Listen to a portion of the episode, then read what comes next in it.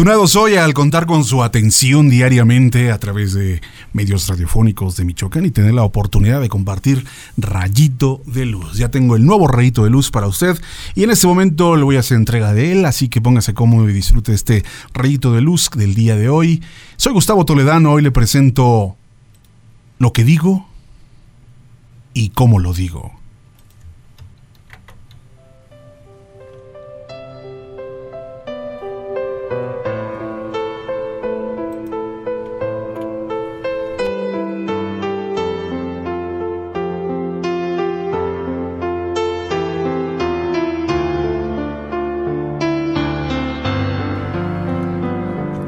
Lo que digo y cómo lo digo.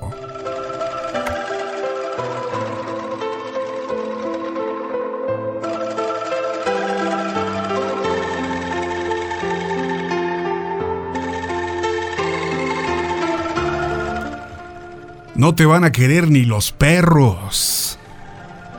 Era la frase que ella siempre usaba para retar a sus hijos cuando se portaban mal. Eso era primero.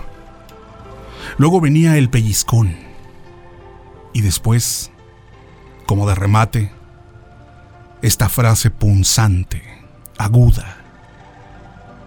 Seguramente dirá si le preguntan que los educó con amor.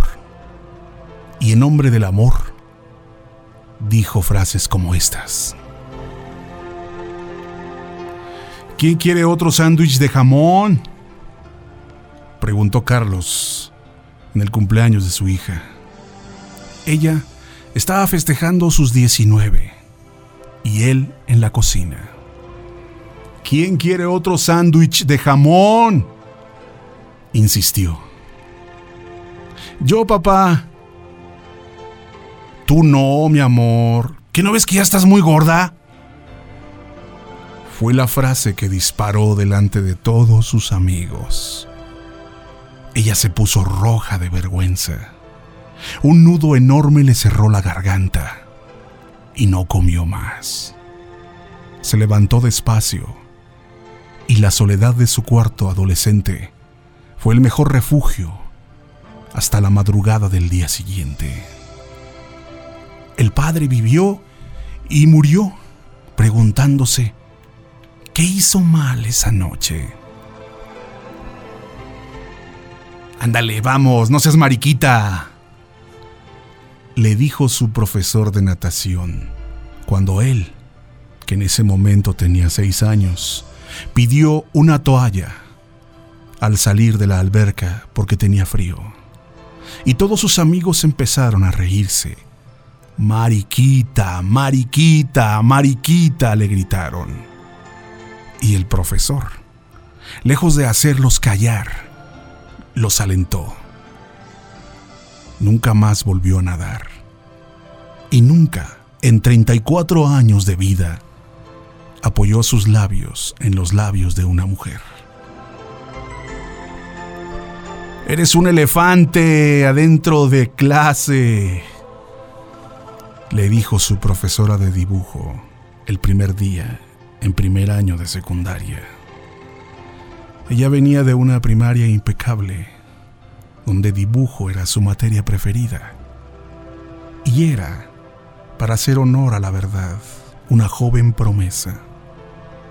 Ese año desaprobó dibujo. Volvió a dibujar hasta 28 años después, cuando, terapia mediante, descubrió cuánto la había inmovilizado esa frase. La montaña de los siete colores en el Cusco fue el lugar elegido para festejar sus diez años de casados. Caminata por los cerros, todos los turistas en hilera, ella iba adelante, él detrás. Mujer, tu trasero me tapa todo el sol fue la frase que eligió él para hacer un chiste. Y luego no entendió por qué esa noche ella se encerró en el baño a llorar. Son frases que no te matan, pero te marcan para toda la vida. Frases, frases. No importa cuántas horas de terapia le dediques a deshacerlas, ellas están ahí, rondando, para reaparecer sin previo aviso. Son frases que, cuando las cuentas, parece que estás exagerando, que no pudieron ser así, que quizá las recuerdes mal. Entonces descubres la crudeza de esas palabras. Lo bueno es que un día, porque ese día, créanme, finalmente, finalmente llega. Te sacas uno por uno todos esos cuchillos que te clavaron en el cuerpo y en el alma.